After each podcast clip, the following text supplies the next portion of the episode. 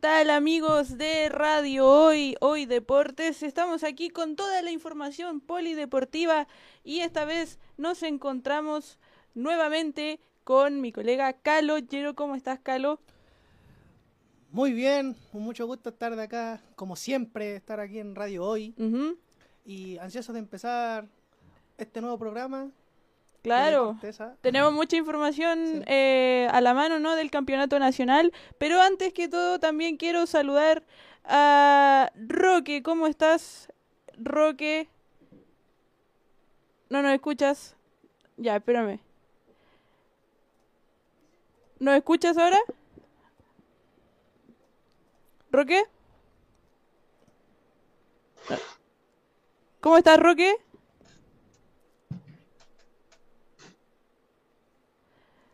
Eh, parece que no nos escucha. Pero no importa, vamos a seguir mientras arreglamos ese pequeño detalle técnico. Eh, Carlos, se jugó el campeonato nacional. Sí, claro, sí. Eh, la novena fecha, ¿no? Y estuvimos con... Estuvimos presentes, de hecho, en el partido de Católica con... Deportes La Serena. Con La Serena, claro. Cuéntanos un poquito lo que sucedió este fin de semana, Carlos. Bueno, vienen, antes, voy a hablarle, antes que empezó el partido, La Serena y Católica venían de dos derrotas. Una, la Católica venía por perder la Copa, en la Copa Libertadores contra Talleres. Y la, y la Serena viene perdiendo de contra Everton 3 a 1 por el campeonato nacional de la octava fecha. Y los dos equipos tenían necesidad de ganar, con llevarse un gran triunfo. Y en este caso fue La Serena que se llevó en su propia casa, en, San Carlos de Apoquindo, en la propia casa de la Católica, eh, le ganó por 2 a 0. Y bueno. Hola, Roque. Espérame, Carlos, que ahora sí volvimos con el Roque. ¿Cómo estás, Roque? Bien, ¿y tú? ¿Cómo estás? Qué gusto saludarte. Bien, bien. Ahora, sí nos escuchas, ¿cierto? Tuvimos ahí un, pequeño problema, pero ya lo solucionamos. Estábamos hablando de lo que fue el campeonato nacional este fin de semana, eh, Roque. Tuvimos hartas impresiones, como que los favoritos eh, Colo Colo, Católica y Universidad de Chile sorpresivamente perdieron. Sí, una, una fecha desde el punto de vista de los resultados sorpresiva porque eh, no es muy común que los eh, llamados grandes eh, caigan derrotados en una misma fecha. Pero en esta oportunidad creo que lo que se dio principalmente fueron muy buenas actuaciones también de sus rivales. No hay que quitarle mérito en absoluto a lo que, a lo que ocurrió en el terreno de juego. Principalmente el trabajo que hizo La Serena, ya lo estaban comentando en el arranque, y, obviamente que un equipo que venía con muchos problemas, con muy malos resultados, ir a buscar una reivindicación a San Carlos de Apoquindo con una católica que, que no logra encontrarse y que esperaba seguramente en este partido sumar eh, los tres puntos para, para mejorar eh, el nivel colectivo, para ganar confianza en el campeonato. Bueno, ha, ha vuelto a perder, se ha reencontrado con la derrota y creo que el ambiente en estos momentos debe ser de mucha presión, principalmente para el cuerpo técnico, para ver cómo, cómo eh, mejora futbolísticamente de cara a lo que va a seguir siendo su participación en Copa Libertadores y también eh, en el Campeonato Nacional, donde ya ha resignado una cantidad de puntos importantes que lo, lo van a poner en, duros aprietos si quiere eh, darle alcance a los que van más arriba. Sí, claro, lo que está bien lo que dice Rocky igual. Y ahora le, también les voy a, indicar y a decir prácticamente cómo quedó esta tabla de posiciones de lo, con los tres grandes. Cuéntanos, Carlos. Mira, primero está Colo Colo, puntero, compartiendo la punta con Unión Española con 17 puntos. Después viene Católica en el, en el puesto 9 con 12 puntos. Y después viene en el puesto 11 Universidad de Chile, con la derrota con Coquimbo, como ya sabemos, quedó con 10 puntos. Y bueno, también vamos a mencionar a La Serena, como le ganó a la Católica. Quedó con 9 puntos y puede respirar tranquilo ya con el cierre de la, nueva, de la novena fecha y quedó en el puesto 13. eh, eh, en el partido con Católica, Carlos, ¿Mm? eh, nos dimos cuenta que Católica intentó generar muchas ocasiones de gol, ¿no? Pero por alguna circunstancia no, no, no fue posible revertir este 2 a 0 que, que impuso la, la Serena con goles de, de, de Nicolás. Eh, Marcel, no, Marcelo no, con, perdón, con Marcelo. Marcelo Herrera, el defensor central, y el Leo Valencia de penal. Sí. Sí. Con el ex Colo Colo el minuto 74, que eh, eh, ahí hubieron varias eh, discusiones sobre el penal, si fue penal o no fue penal, pero al final de todo, Católica no, no, no dio abasto, ¿no? No. Y además que está pasando por un mal momento como la Copa Libertadores y en el Campeonato Nacional Chileno. Además que es el actual monarca, tetracampeón del fútbol chileno y está pasando por un mal momento. Y bueno, nosotros estuvimos en el partido con Juanjo y Maximiliano y La Serena, lo que más se le destacó a La Serena fue mantener el resultado y ser defensivo. Y al momento que le llegaba un balón, contraatacaba. Como que como, como le regalaba terreno a universidades católicas para que atacaran. Mm. Y bueno, también, otra vez con los buenos, sí, me sale buenardo, broma. Eh, le regaló terreno, como dije anteriormente, La Serena, y Católica no aprovechó, no aprovechó.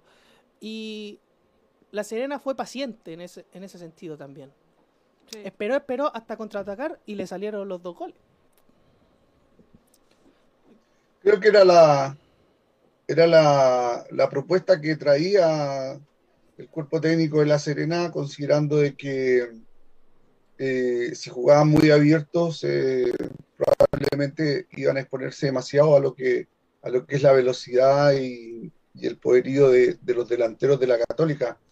y, y, además cuando se está en una posición tan incómoda, donde se viene perdiendo, donde no se convence, donde no hay confianza, eh, mantener el cero en tu arco es vital para poder eh, sostener un planteamiento. Eh, y de ahí en adelante, bueno, se dan las cosas y, para La Serena es un triunfo revitalizador y de mucha confianza, porque el reducto es difícil, el rival también, y, conseguir un 2 a 0 más allá de, del, del penal que puede haber sido dudoso o no, eh, al final de cuentas son los tres puntos los que valen y son eh, para un equipo que eh, los necesitaba con urgencia, ni siquiera para despegar tanto del fondo de la tabla, pero al menos para poder tener una semana de tranquilidad en vísperas del próximo compromiso. Sí, claro, lo, también, también asumo lo que dice Roque. ¿Y les parece si les digo cuáles son el próximo rival de Universidad de Chile? Vale, vale, sí, dinos, Carlos. Bueno, el próximo rival de Universidad de Chile es contra Palestino, que juegan el sábado 16 del 4 de este mes a las 5 y media de la tarde. Y Universidad Católica juega contra, o sea, mañana, contra Sporting Cristal por la Copa Libertadores, en el Estadio San Carlos de Apoquindo, claro a las 6.15 de la tarde. Y Colo Colo, que hasta el momento está puntero y compartiendo con Unión Española, juega con Alianza Lima en el Estadio Monumental el miércoles 13 de este mes también a las 6 de la tarde. Duro o sea, tenemos, tenemos duelos coperos eh, en estos días, ya mañana, y son rivales peruanos. Vienen vienen de la mano los, los peruanos de Alianza de Lima y de, de Sporting Cristal, ¿cierto? Sí, vienen de la mano y ojalá... Vamos a ver cuánto, vamos a ver con qué entusiasmo los peruanos vienen a, llevarse a algún botín desde, desde la capital. Y juegan de local, los equipos chilenos. Sí, ¿Cómo? claro, locales. Juegan de local y Entonces, sí. ese y para la, para la Católica derechamente es mantenerse prácticamente en competencia de, Copa Libertadores, porque atreverse. Eh, una segunda derrota lo va a poner en aprieto. Eh, en aprietos y al borde de una eliminación, cualquier traspié en los próximos no le deja margen. La derrota no le deja margen a la Católica para que después se pueda tener por ahí alguna caída. Entonces los tres puntos son fundamentales y, y, Alianza ya demostró no ser, un, eh, perdón, Sporting demostró no ser un equipo fácil. Mm. Eh, así que yo creo que en San Carlos no están las aguas muy tranquilas y mm. la presión se está sintiendo. Creo que, creo que el partido de, Copa Libertadores es muy decidor para el futuro del técnico eh, Paulucci en la tienda cruzada está muy dudoso igual. Y además que todavía nos enfrentan también en la Copa Libertadores al Flamengo de Mauricio Isla, que es un potente, bueno, como todos los equipos brasileños. Pero Flamengo es un potente equipo y un grande de América. Con jugadores como Darrascaeta, el Gabriel Barbosa, el ex Inter de Milán va a ser un partido también muy difícil para la Católica cuando les toque enfrentarse a Flamengo. Sí que se eh, jugará el 28. Calú, sí. Antes que digas que cuando se juega, eh, yo creo que a, pesar de que hayan equipos brasileños eh, que son todos buenos, como tú dices, yo creo que el, el, equipo chileno tiene que atreverse a más, ¿no? Como católica, atreverse a, hacer lo que hizo Colo Colo, por ejemplo. No, no es por ponerme en una posición de, de, un equipo, pero aquí yo creo que hay que apoyar a los equipos chilenos, sea cual sea. Sí. entonces, Colo Colo se atrevió a mucho más. Y yo creo que eso es lo que se espera de Católica también, porque Colo Colo le ganó un equipo brasileño, ¿no? A Fortaleza. Y eh, lo hizo con mucha personalidad. Y ganar ahí en Brasil también y contra Fortaleza en su propio estadio es difícil. Es muy difícil eh, jugar también en Brasil. Y para Colo Colo este triunfo también contra Fortaleza es muy importante. Y como vienen haciendo las cosas, Colo Colo también se puede decir que puede ser un digno candidato también a pelear la Copa Libertadores y claro, un digno candidato a ganar el campeonato nacional chileno. Claro. Sí, o sea, ya dejando un poquito atrás lo, ya el, el, tema de la católica eh, concentrándonos en, esta participación de, Colo Colo en, tanto en la Libertadores como en el torneo nacional, eh, coincido contigo plenamente en que el triunfo ante Fortaleza es un, es un gran triunfo, es la verdad, eh, por las características, por las condiciones en las que se dio, eh, Colo Colo mostró superioridad durante el primer tiempo, mucho aplomo, y en el segundo tiempo, bueno, cuando hubo que hubo que aguantar un poquito y poner mucha marca y mucho, mucho sacrificio, también aparecieron hombres importantes en la oncena de, Quinteros que se echaron el equipo al hombre en ese momento. Eh, creo que mm, el espectáculo en sí era extraordinario, con, con 60.000 personas, en este caso apoyando al local Fortaleza y con ese ambiente maravilloso que había por, los, por estos mosaicos que hacían los brasileños, donde el estadio realmente era una, era, era una maravilla, estadio ver eh, el comportamiento de la gente eh, con ese entusiasmo y con ese colorido que le dieron al estadio para apoyar a, su equipo, obviamente. Y al final Colo Colo se, eh, no se desenfocó en lo que tenía que hacer, sintió seguramente la presión, pero creo que la supo transformar en motivación y eso es muy importante, porque mm, ante un estadio así, con, con esa efervescencia, bueno, uno se siente seguramente parte de una fiesta, pero los, jugadores de Colo Colo eh, lo que hicieron fue aguarles la fiesta, porque realmente estaba todo el ambiente propicio para, para el elenco brasileño en su debut en Copa Libertadores. Eh, pero Colo Colo con un fútbol muy coherente desde lo defensivo, atinado colectivamente y en ofensiva muy, muy directo, muy práctico y muy, muy peligroso, eh, se pudieron quedar con, un triunfo merecido. Eh, es probable de que uno pueda decir que Fortaleza a lo mejor mereció un poquito más. Probablemente si, si hubiese terminado en empate habría sido un, duro castigo para Colo Colo que hizo un gran partido. Pero creo que ellos, ellos sí hicieron méritos también, pero no lo, no lo consiguieron porque Colo Colo se, se los impidió. Así que mm, estamos en presencia de un, de un muy buen debut por parte de Colo Colo eh, pero en un grupo que es tremendamente difícil, con, con, Alianza y con, con nada menos que con River Plate. Entonces, eh, esto está empezando, es un muy buen arranque, es positivo el resultado, pero hay que, hay que ratificarlo en los próximos compromisos porque si no va, a quedar solamente como, como un dato más de la participación de Colo Colo este debut. Tienen que, tienen que superar a, Alianza a mitad de semana y después ya pensar en cómo afrontar a, River Plate, pero eh, de una u otra manera este arranque de Copa Libertadores de Colo Colo eh, a mí me parece positivo por el nivel futbolístico que mostraron. Sí, Roque, concuerdo contigo. De hecho, Colo Colo sufrió ¿no? en los últimos minutos del partido con Fortaleza. Espero que eh, vuelvan a lo que hicieron en el primer tiempo, sobre todo, mantenerse firmes eh, cuando les toque ahora con Alianza Lima. Y eh, vamos a seguir conversando sobre el campeonato nacional y también sobre toda la polémica de los árbitros ¿no? de, de la NFP. Y eh, vamos a volver Roque Calo muy pronto. Así que no se despeguen de la hoy porque vamos a volver con mucha más información polideportiva y agárrense porque se viene todo el rugby en la hoy. Así que ya nos vemos en un rato más, chicos. Volvemos con todo. No se despeguen de hoy deportes. Ya volvemos. ¿Qué tal amigos? Volvimos a nuestra sección de hoy deportes nada más y nada menos que de rugby, ¿no? Esta nueva sección que, que ya estamos estrenando hace algunas semanas. Eh, me encuentro esta vez, no se fue el Roque, ahora vamos a ir con nuestro colega Carlos. ¿Cómo estás, Carlos? ¿Nos escuchas bien por allá?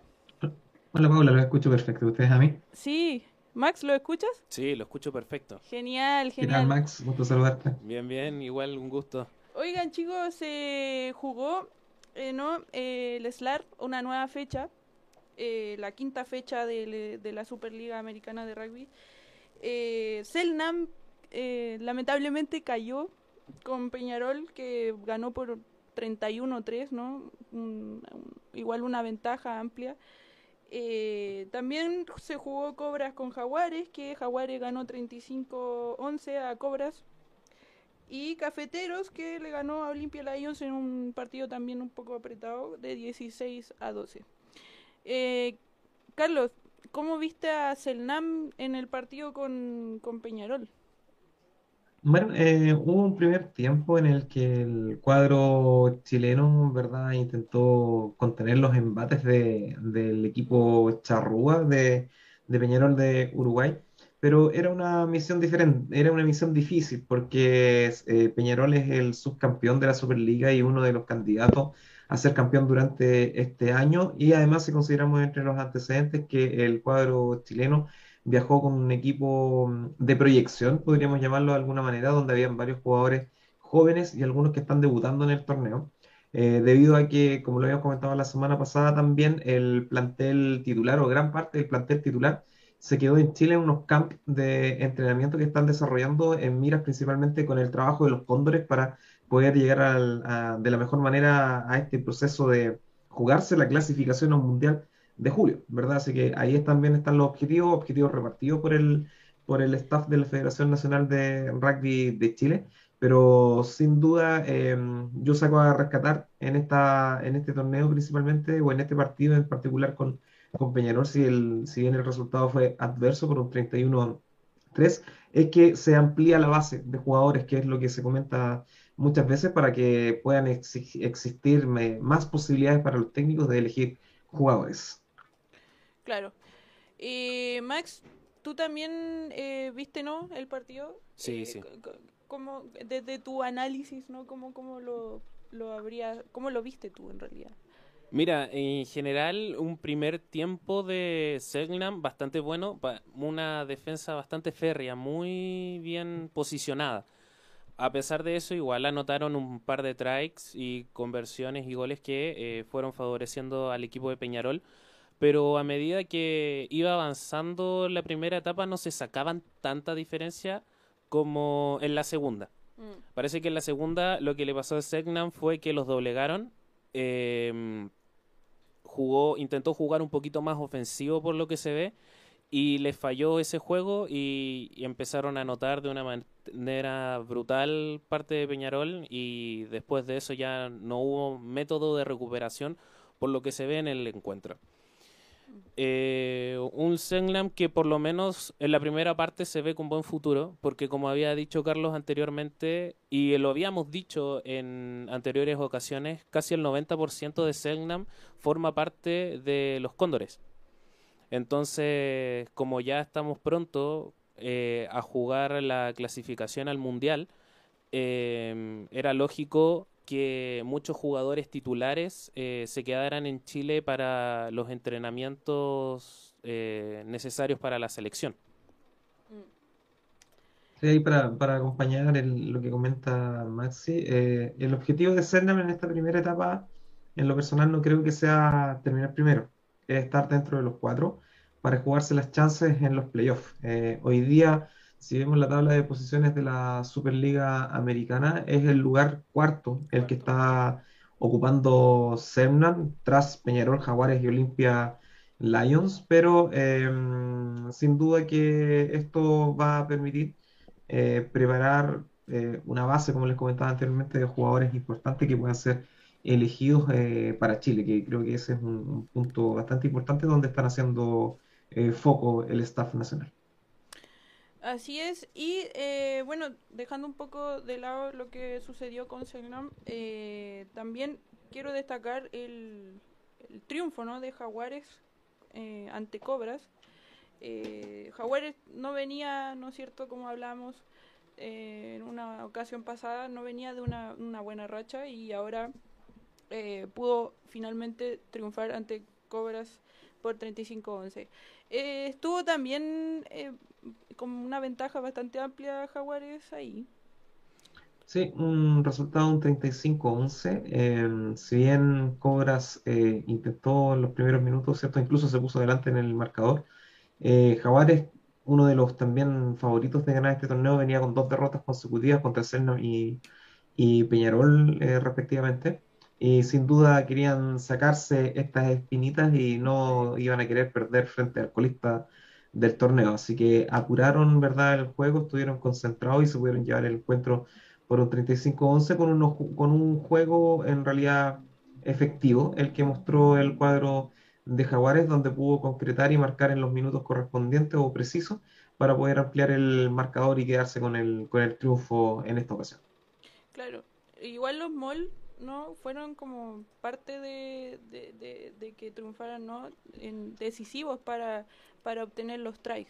Sí, sobre todo en la segunda parte, donde eh, Jaguares dominó completamente los partes del mall después de los lines que estaban cerca de la zona de trike, así que por esa parte lo hizo muy bien Jaguares en la zona ofensiva. Mm.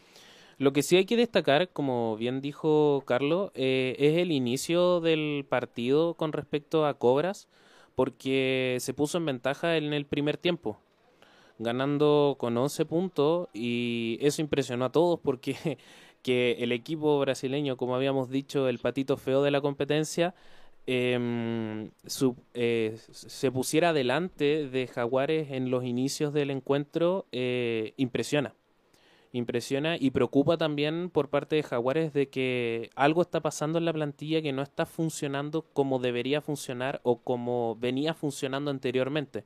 También hay que decir de que la parte, eh, el equipo de Jaguares no es el mismo del año pasado, tiene variables y hartos juveniles, así que por esa parte también puede haber una, una diferencia en el, en el juego que se está planteando en el campeonato de este año. Pero como bien habíamos dicho, en el segundo tiempo ya fue dominado por Jaguares y ya cuando Jaguares domina el encuentro no hay nada que hacer.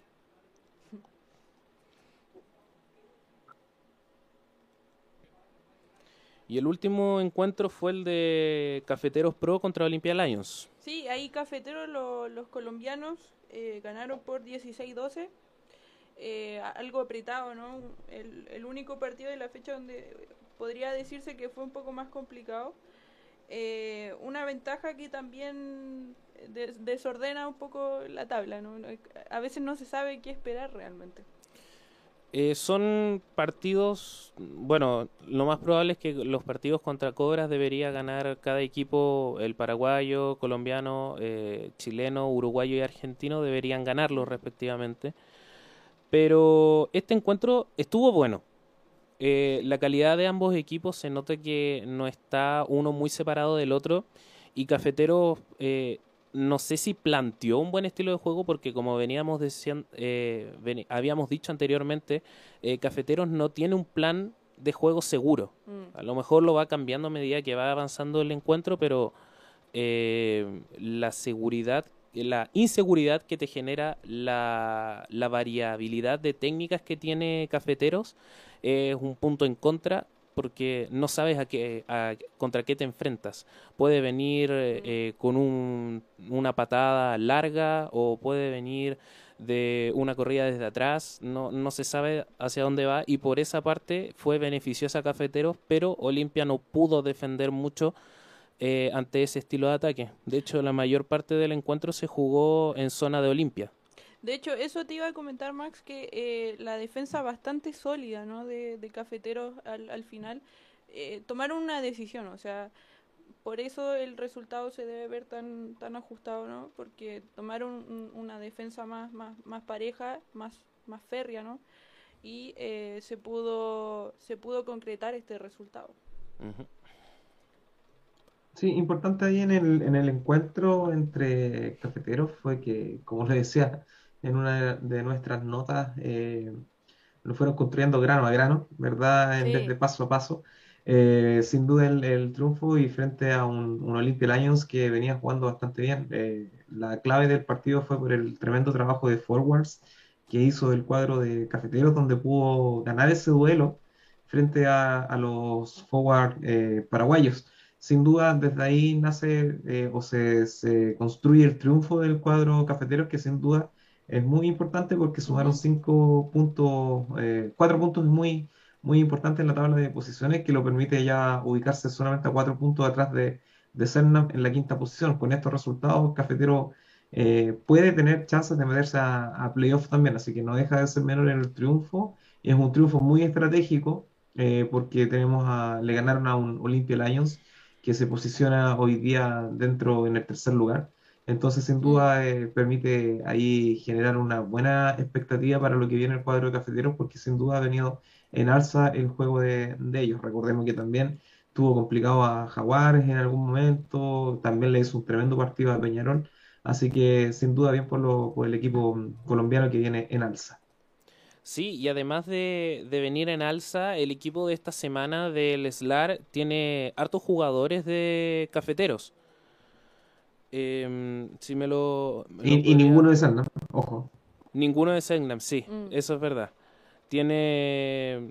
Eh, si me lo podrías eh, recordar, Carlos, el, la plantilla. De hecho, la, primera línea del, equipo del 15 ideal estaba compuesta por eh, Matías Benítez de Peñarol, por el Hooker Ignacio Ruiz de Jaguares y el pilar eh, derecho de Olimpia Años Luis Quinteros. La segunda línea está compuesta por un jugador de Peñarol y uno de, de Cafeteros, eh, quienes son Eric Dos Santos y Federico Lavanini. Federico Lavanini, hermano de, de Lavanini de los Pumas, ¿verdad? lengua, un tremendo jugador de, de nivel internacional. Tercera línea, uno que siempre está y ya no hace costumbre durante todas las semanas estar en el, en el 15 ideal, que es el tercera línea del cuadro de Peñarol, Manuel Ardao, Arthur Vengo, el, también por el otro lado, por el lado derecho, el tercera línea, el wing forward de Cobras de Brasil y cierra el octavo de Cafetero Felipe Puerta. La pareja de, de medio, las aperturas, está en el eh, dentro del mejor equipo o del 15 ideal, el medio scrum Eliseo Morales de Cafeteros y como fly está Jerónimo Prichantelli eh, los, la pareja de centros, el 12 y el 13, correspondiente a Cafeteros y Cobra respectivamente, Manuel Alfaro y Simón Bienvenú. El, francés que juega en el cuadro de Cobras de Brasil y los tres de atrás, los ambos winners, Andrés Álvarez también de Cafeteros y Tomás Cubilla de Jaguares, cerrando el 15 ideal Julián Ketglas de Olimpia Lions de Paraguay. Una plantilla que tiene las estrellas de los encuentros porque mm, otra cosa no se puede decir. Ah, mm, yo no metería ningún otro jugador de, de, de Peñarol, no agregaría uno ni sacaría alguno de esta plantilla. La encuentro bastante eh, adecuada a lo que fue esta quinta fecha del SLAR. Sí, y una curiosidad, disculpa, una curiosidad de este 15, ideal de 15, 10 jugadores son argentinos. Eso habla también de la, de la presencia de los jugadores argentinos en esta Superliga Americana de Rugby. Ahí está. Son argentinos que juegan en, otro, en otros países, ¿verdad? ¿Se entiende? Sí, sí, se entiende, Carlos. Y eh, ya pasando un poco a, dejando de lado el SLAR, ¿no? Eh, pasemos más al, al torneo nacional, eh, específicamente al top 8 de apertura, ¿no? Eh, se jugó, eh, se jugaron tres partidos, All Max triunfó frente a Stay Francés, terminaron ganando 31-20 y después tuvimos otro partido que se jugó All Boys con Sporting RC y All Boys ganó 35-16.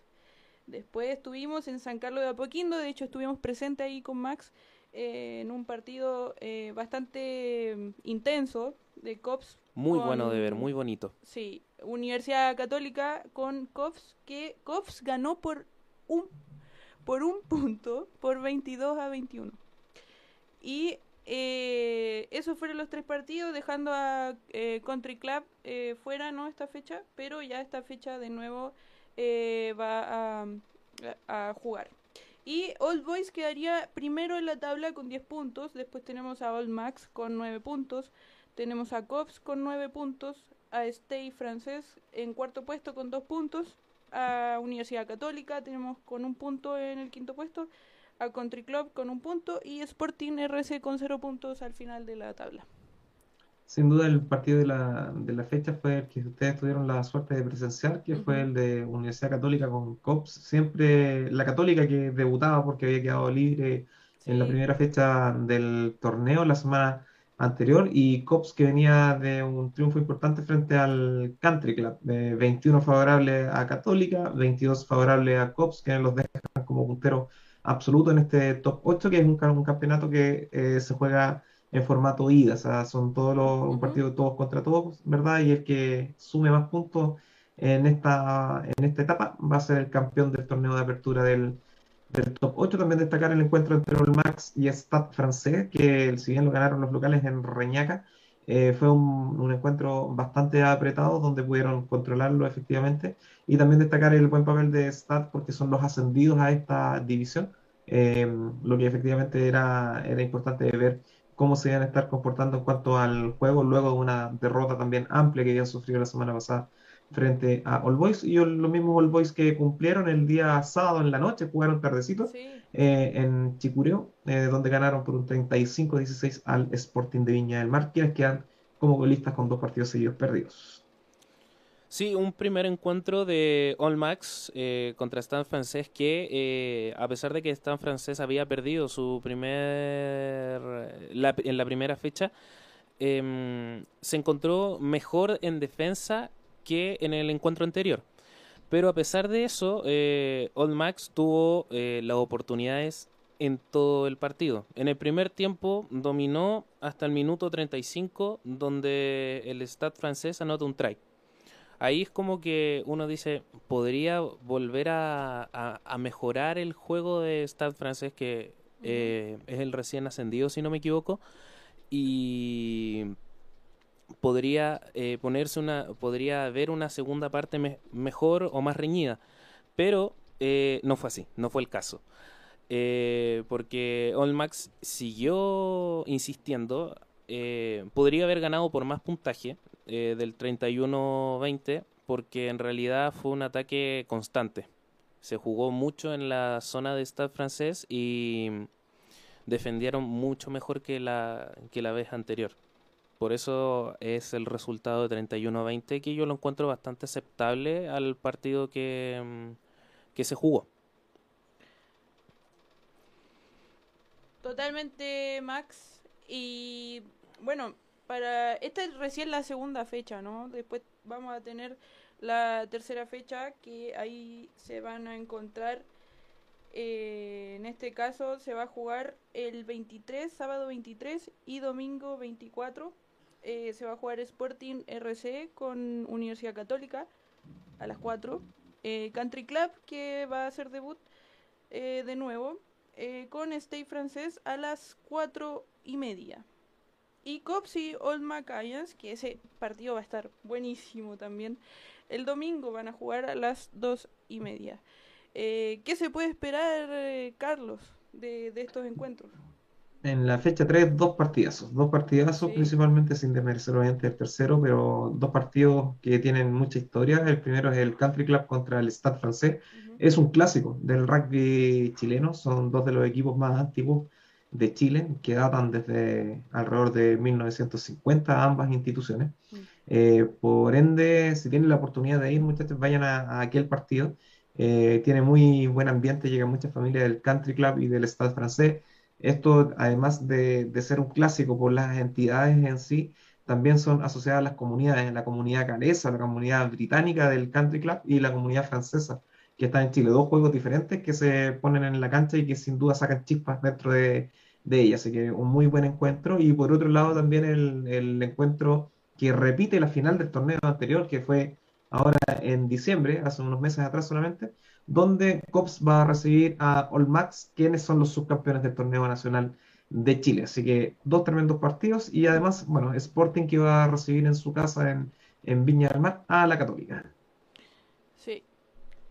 Max, espero que estemos presentes en alguno de esos encuentros, ¿no?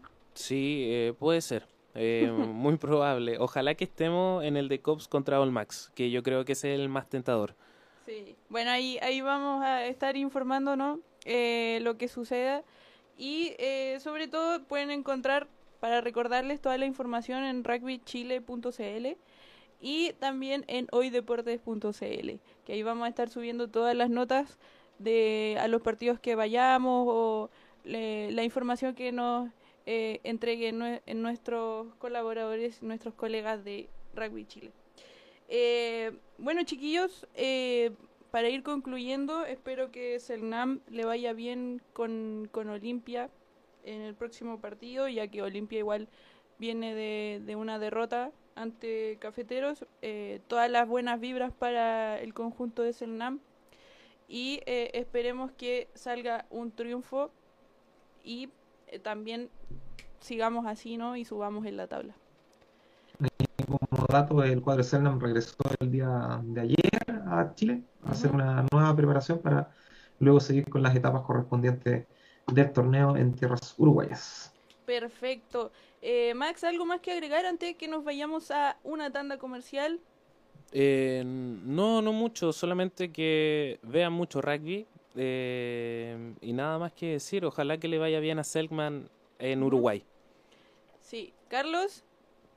Solamente felicitar al cuadro de los Lobos de Puerto Montt, que este fin de semana hicieron su debut en la división de Primera B, Primera A, perdón, eh, donde desde Puerto Montt viajaron hasta Curicó y se llevaron el triunfo en calidad de visita frente a los curicanos eh, por un, te confirmo inmediato, un 8 a 16 hasta las tierras del sur de Chile hacia la región de los lagos y la próxima fecha van a estar viajando a Rancagua para enfrentar a Inglés Rugby Club. Así que bien por los cuadros de regiones. Genial, felicidades ahí a los Lobos. Y eh, por supuesto también invitarlos a ver rugby, como dijo Max, y eh, que no se pierdan el campeonato nacional. Hay mucho rugby en Chile en este momento, así que eh, pueden pueden encontrar toda la información en hoydeporte.cl y rugbychile.cl. Así que sin más que decir, gracias chiquillos por acompañarnos en esta sección de rugby y volveremos con el fútbol nacional después de esta tanda comercial, así que no se despeguen de la hoy. Ya volvemos. Chao. ¿Qué tal amigos? Volvimos aquí en Hoy Deportes y agárrense porque, me gusta decir agárrense, porque tenemos todas las noticias polideportivas y esta vez nos visita nuestra colega Ana. ¿Cómo estás, Ana?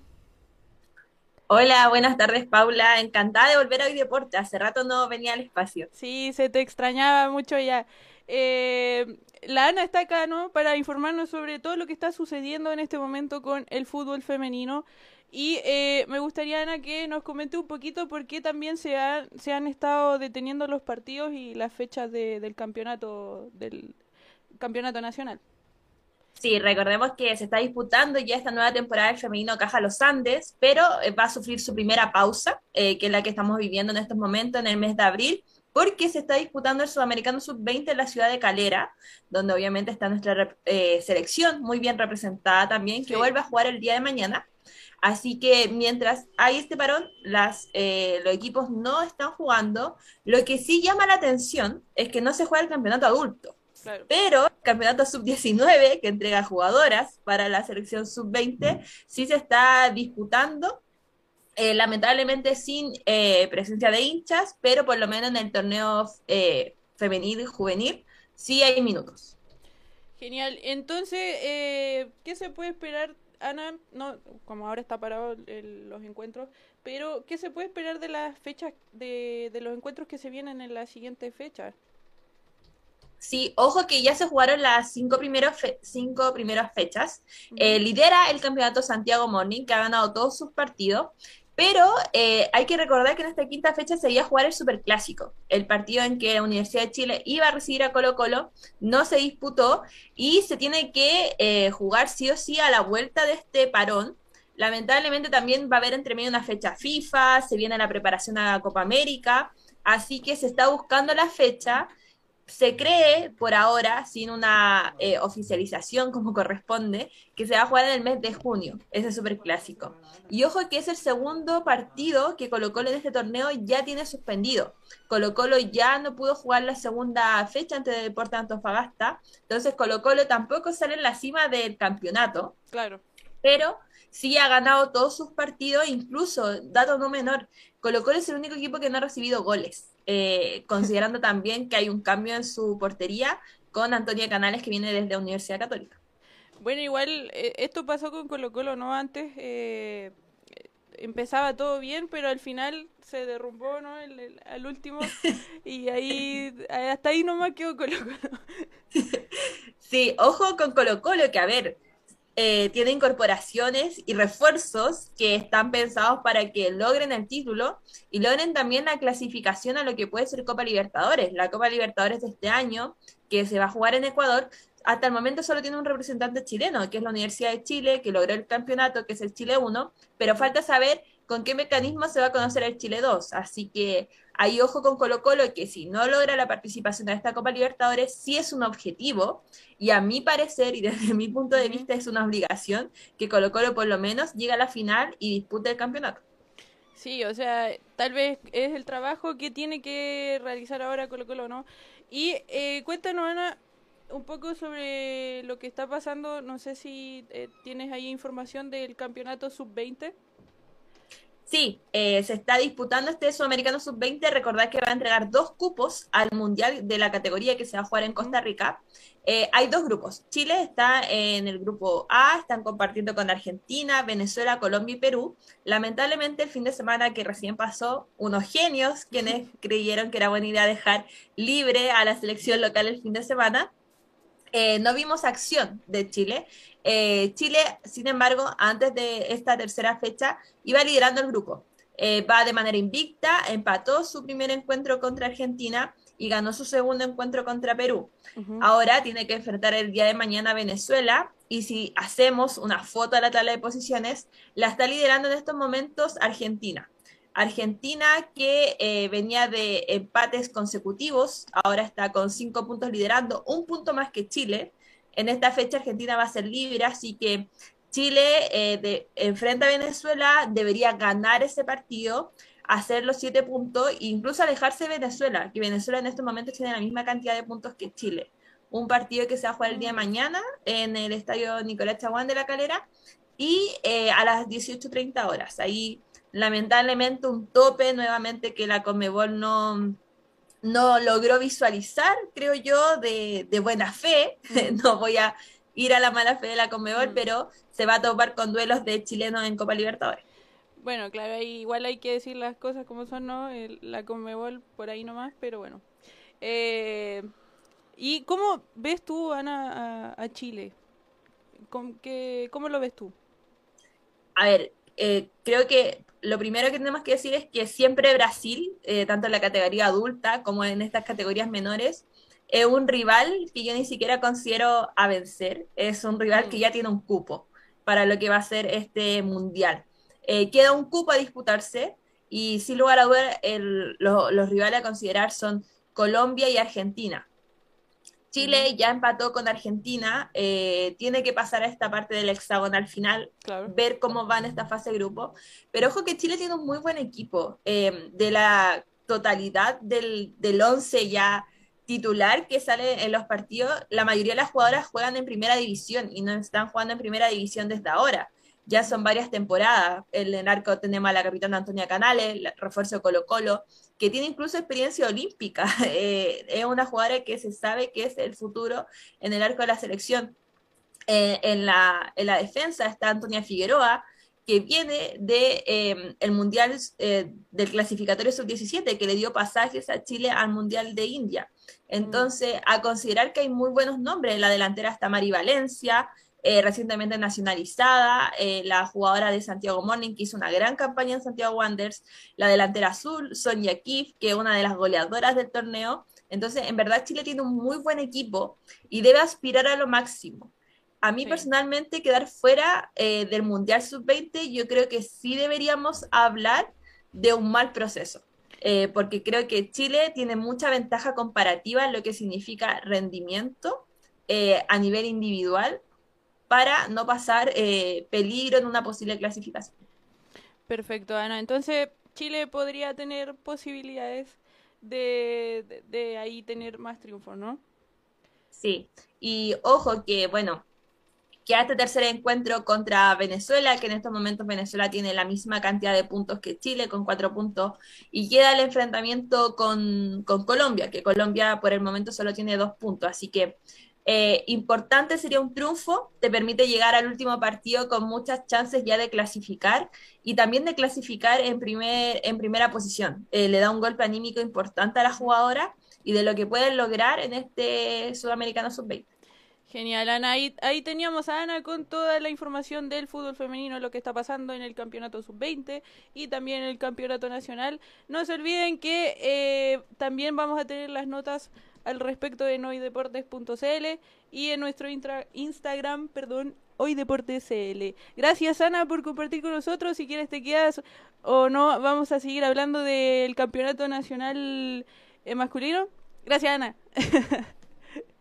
eh, gracias. Eh, gracias Paula, un saludo a Roque y a todos los que están escuchando obviamente, así que nos vemos el próximo lunes. Nos vemos Ana, ahí va a estar la Ana de nuevo con nosotros. Adiós. Y eh, vamos a seguir con el campeonato nacional, Plan Vital. Y también con lo que sucede en la Champions. Max nos va a contar un poco más de lo que está sucediendo allá por Europa. Sí, en Europa que se vienen unos partidazos. porque se vienen los vueltas de los cuartos de final de la UEFA Champions League donde se enfrenta Benfica Liverpool, Manchester City Atlético de Madrid, Villarreal Bayern y Chelsea Real Madrid. Hay tres partidos que tientan al público. El primero es Manchester City Atlético de Madrid para saber cómo va a plantear el Cholo Simeone este segundo partido que viene de una derrota 1-0 después de jugar con cinco defensas y cinco mediocampistas defensivos, no jugar jugar al contraataque solamente. Y los otros dos partidos que son Villarreal-Bayern, que el Villarreal sorprendentemente le ganó 1-0 al Bayern Múnich. Y después viene Chelsea-Real Madrid, que el Real Madrid viene de ganar 3 a 1 al Chelsea, que unos errores de Mendy en la portería hicieron que Karim Benzema anotara un hack trick en estos cuartos de final de la Champions. Equipos que em, tienen mucha expectativa de ganar la Copa sobre todo Manchester City, que está con Pep Guardiola, Kevin De Bruyne, Phil Foden, Bernardo Silva, un equipazo, muchas estrellas y sin jugando sin nueve. Eso es lo que más llama la atención. Y eh, es el actual subcampeón de la Champions del año pasado. Y cabe decir también que el Atlético Madrid viene de ganarle al archirrival del Manchester City, que es el Manchester United. Sí, de Cristiano Ronaldo. De Cristiano Ronaldo, que también, ojo, que se está preparando para el Mundial de Qatar 2022. Sí, que clasificó ante Macedonia del Norte, ahí justito, justito. Por pelito, por los por pelito. Pero clasificó, así que ahí hay eh, cosas interesantes que pasan en Europa esta semana. Y hablando de al fútbol nacional, eh, me dijeron fuera del aire anteriormente de que estaban con el asunto de los arbitrajes en Chile. Ah, sí, bueno, el escándalo, ¿no? Que, ha sucedido con el paro, que ya se, se detuvo lo del paro, ¿no? Muchas polémicas también. Eh, se fue Castrilli. Sí, y Castrilli se fue eh, de una manera controversial, porque en el duelo contra Huachipato y Copiapó, eh, Francisco Gilabert le dijo que sancionara penal inexistente. Mm. De hecho, hace poco, hace pocos días se filtró el audio del bar y le decían al árbitro principal que se fijara en la camiseta para cobrar penal. Al primer momento, al ver yo este video, yo dije, ya, a lo mejor hay un agarrón de camiseta contundente y lo echa hacia atrás, lo, lo baja y ahí hay cobro de penal pero al ver las imágenes una y otra vez no hay agarrón de camiseta, entonces lo más probable es que estaban hablando de la camiseta de Huachipato para que cobrara penal a favor de ellos. Un penal muy dudoso también, como estábamos conversando afuera del aire con mi compañero Maximiliano y, y por lo que está pasando también el campeonato nacional chileno con los árbitros, que ojo, puede, puede haber hasta parón del campeonato con los árbitros con los árbitros y con que se vayan a protesta y todo. Sí, sí porque ya van 14 árbitros despedidos de la comisión por la comisión arbitral y em, se indicó de que por el momento no se va a suspender eh, ninguna fecha de los, del campeonato nacional. Por el momento. Yo creo que si despiden unos dos árbitros más, lo más Yo creo que va a haber parón. parón eh, y vamos a tener un campeonato más extendido. Sí. Chiquillo, ahí volvió Roque. Bueno, Roque estábamos eh, conversando sobre la polémica, el escándalo ¿no? en el fútbol chileno. Y eh, ¿qué, ¿qué, es lo que se puede pensar ¿no? para, para los demás países eh, con respecto a lo que está sucediendo dentro de nuestro país con esta tremenda polémica? Bueno, creo que la, la crítica ha sido bastante dura y muy clara también porque se señala que ha sido un episodio por lo mínimo bochornoso, ¿ya? Y más allá de los nombres de los protagonistas, donde está el ex juez Castrilli eh, involucrado, eh, desde el, él era el, encargado de venir a generar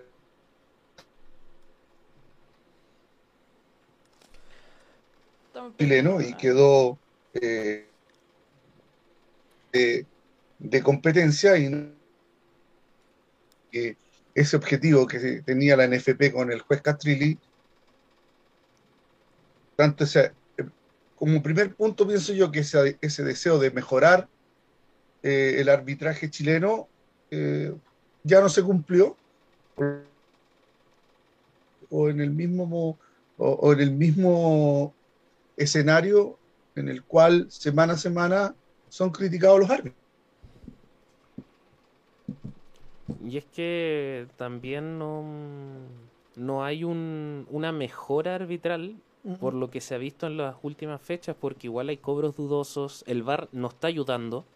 Para nada. Porque se supone que el VAR vino eh, y está en todo el mundo a facilitar para, para, facilitar los cobros tanto de penales, eh, tarjetas rojas, entre otras sanciones que se pueden que puede optar el VAR y no, hay líneas de offside que se ven claramente en la imagen que están mal puestas. Entonces, mm. uno dice, eh, ¿el VAR vino para mejorar las cosas o para, empeorarlas más? Lo que pasa es que el VAR VAR no es un problema de tecnología que sea suficiente o insuficiente. El problema es que al final de cuentas el VAR sigue siendo un instrumento, una herramienta que la controlan y la manejan seres humanos.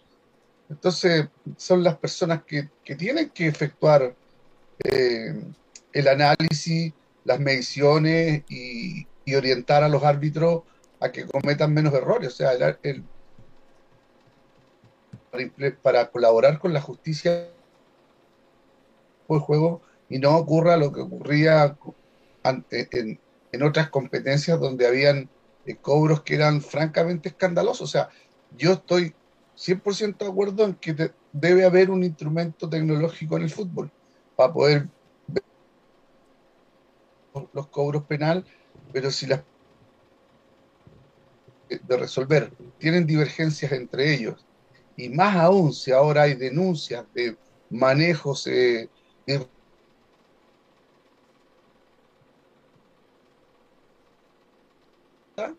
eh, peor aún. Pero, ¿qué se puede hacer? Son las personas las encargadas. Mejorar, capacitar, transparentar, que todos sepamos Pero que, hayan trabajos más eh, con los técnicos, con los jugadores, de tal manera que conozcan de cuáles ya y que no quedemos la línea la tiraron hacia adentro, la tiraron en diagonal. Ese, eh, hay, que, hay que ser más colaborativos. De todas maneras, yo creo que el episodio de los árbitros es mucho más grave que un que tirar una línea a lo mejor que quedó la sospecha de si estaba o no estaba offside porque fue muy dudoso. Sí, pero esas son cosas que uno tiene que ir eh, tomando del tiempo, porque no es solamente la línea, como dices tú, sino que hay varios sucesos más que dicen eh, esto no puede estar ocurriendo. Penales polémicos también. Penales polémicos, estando el VAR donde con el son, no Son las personas que toman las decisiones las que generan los y ahora... que un árbitro si tiene la, tiene la posibilidad de por teléfono y decirle mira la radio, perdón, También cabe decir que quién va a tomar la presidencia ahora que se fue Castrilli, quién va a ser el encargado ahora de quién va, quién va a ocupar la presidencia de los árbitros. Eh, eso es una duda que todo el mundo tiene porque ya, o sea, todo el mundo, todo, todo el campeonato nacional, los que están atentos, eh, se tiene la duda porque no hay ningún árbitro, por lo menos de lo que yo creo, que me dé la confianza de que va a funcionar bien el equipo de árbitros en general. Porque con Castrilli se suponía que íbamos a llegar a un mejor arbitraje. Y mira cómo está, empeoró. Y, empeoró mm. y se, se empezó, empezó a, poner todo lo, o lo gris, no blanco, lo gris, se empezó a poner negro. Entonces ahí son cosas que no, no, le, no es que no le vea un buen futuro, pero sino que se ve por lo menos algo oscuro. No es que quiera que todo vaya mal, al contrario, lo mejor es que, que vaya bien, pero va a tener que pasar por este momento oscuro para ir mejorando. Y si van a buscar un presidente para los árbitros, que lo busquen bien. El, la situación es mejorar, no empeorar. Y ojalá que se solucione pronto este problema.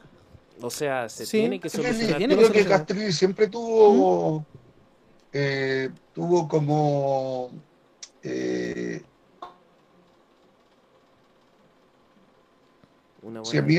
eh, hubo gente contraria a la labor que iba a, que iba a realizar.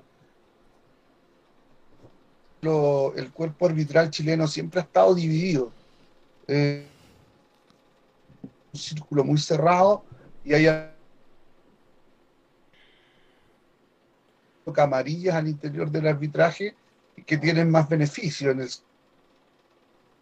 a partidos más interesantes y cosas de ese tipo.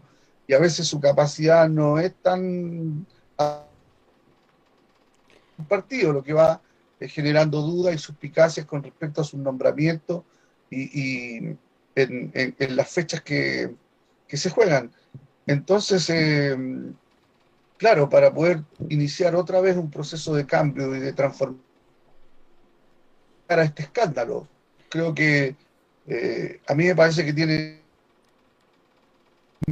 no puede quedar en, no, para nada. en que resolvemos el tema echando o sacando a Castrilli y con eso se viene, se pone una lápida al tema, mm. no hablamos más del asunto y sigamos adelante. Sí. ¿No? Roque. Pero eso se puede decir siempre. Roque. Eh, bueno, vamos, ya estamos en la hora, así que eh, vamos a ir cerrando ¿no? este bloque y hoy el programa Hoy Deportes. Chiquillo, fue un gustazo tenerlos de nuevo conmigo acá. Y eh, vamos a seguir, vamos a seguir hablando de este tema eh, el próximo lunes. Así que, chiquillo, muchas gracias, Maxi, Calo. Gracias a ti. Por estar acá. Eh, Roque también, que ahí tuvimos un problema de, de señal, de, mala conexión, pero, pero no importa. Espero que la próxima estemos con mejor internet. Eh, sigan en la transmisión de Hoy Deportes, porque se viene mucho más. O sea, no Hoy Deportes, Radio Hoy. chao, chao, cuídense. Chao, chiquillos, y sigan, no se despeguen de la Hoy. Fue Paula Alvarado, conductora de Hoy Deportes. Clínica Las Condes, sí. Sí, sí, sí. Adiós.